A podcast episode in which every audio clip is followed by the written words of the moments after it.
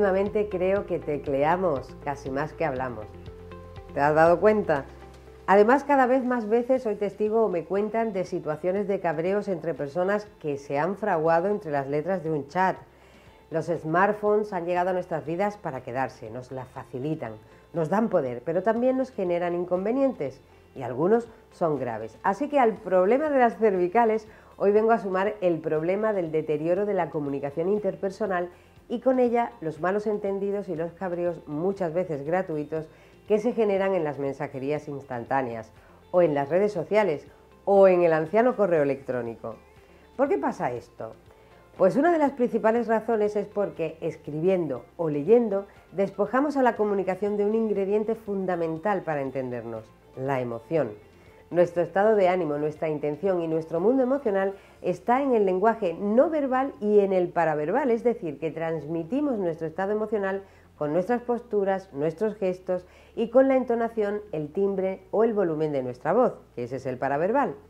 Hay estudios sobre este tema que hablan de que más del 90% del mensaje no está en las palabras, sino en los gestos o en la prosodia de la voz de la persona que habla. Y todo eso es lo que nos perdemos en un chat. Pero es que además ocurre que como no vemos ni oímos, nos lo inventamos. Y la entonación del mensaje la termina poniendo quien lo lee.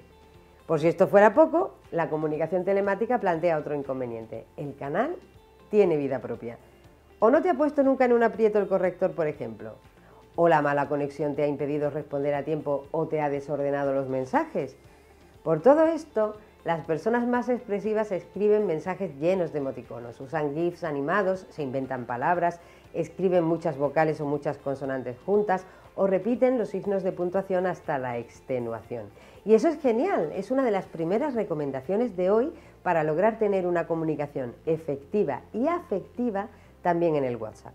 Así que eso, no tengas vergüenza de usar los emoticonos aunque estés hablando de algo muy serio. Es la única forma de transmitir un poco de tu propio estado de ánimo, con todo lo que eso implica para que te entiendan bien. Segundo, no des nada por hecho o por sabido.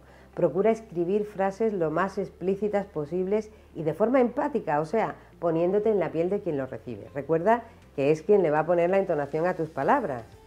Tercero, usa correctamente los signos de puntuación, que no es lo mismo escribir no, coma, me gustas, que no me gustas. Y si estás preguntando, pon al menos la interrogación del final, que ni a eso nos paramos ya muchas veces. Cuarto, si notas que el ambiente se caldea o tu intuición te dice que algo va mal, marca el número y habla o envía un audio, no permitas que el malentendido por escrito se coma tu intención. Y quinto, como siempre, pero en la comunicación telemática escrita más que nunca, no hagas demasiadas suposiciones. Pregunta abiertamente cuando tengas sensaciones feas o no entiendas algo. Recuerda que eres tú también cuando lees quien le está poniendo la entonación al mensaje que recibes. Ah, y no te salgas de un grupo justo después de un berrinche. Espera a estar emocionalmente en calma lo verás mucho más claro. Así es como lo hace porque les va bien la gente inteligente.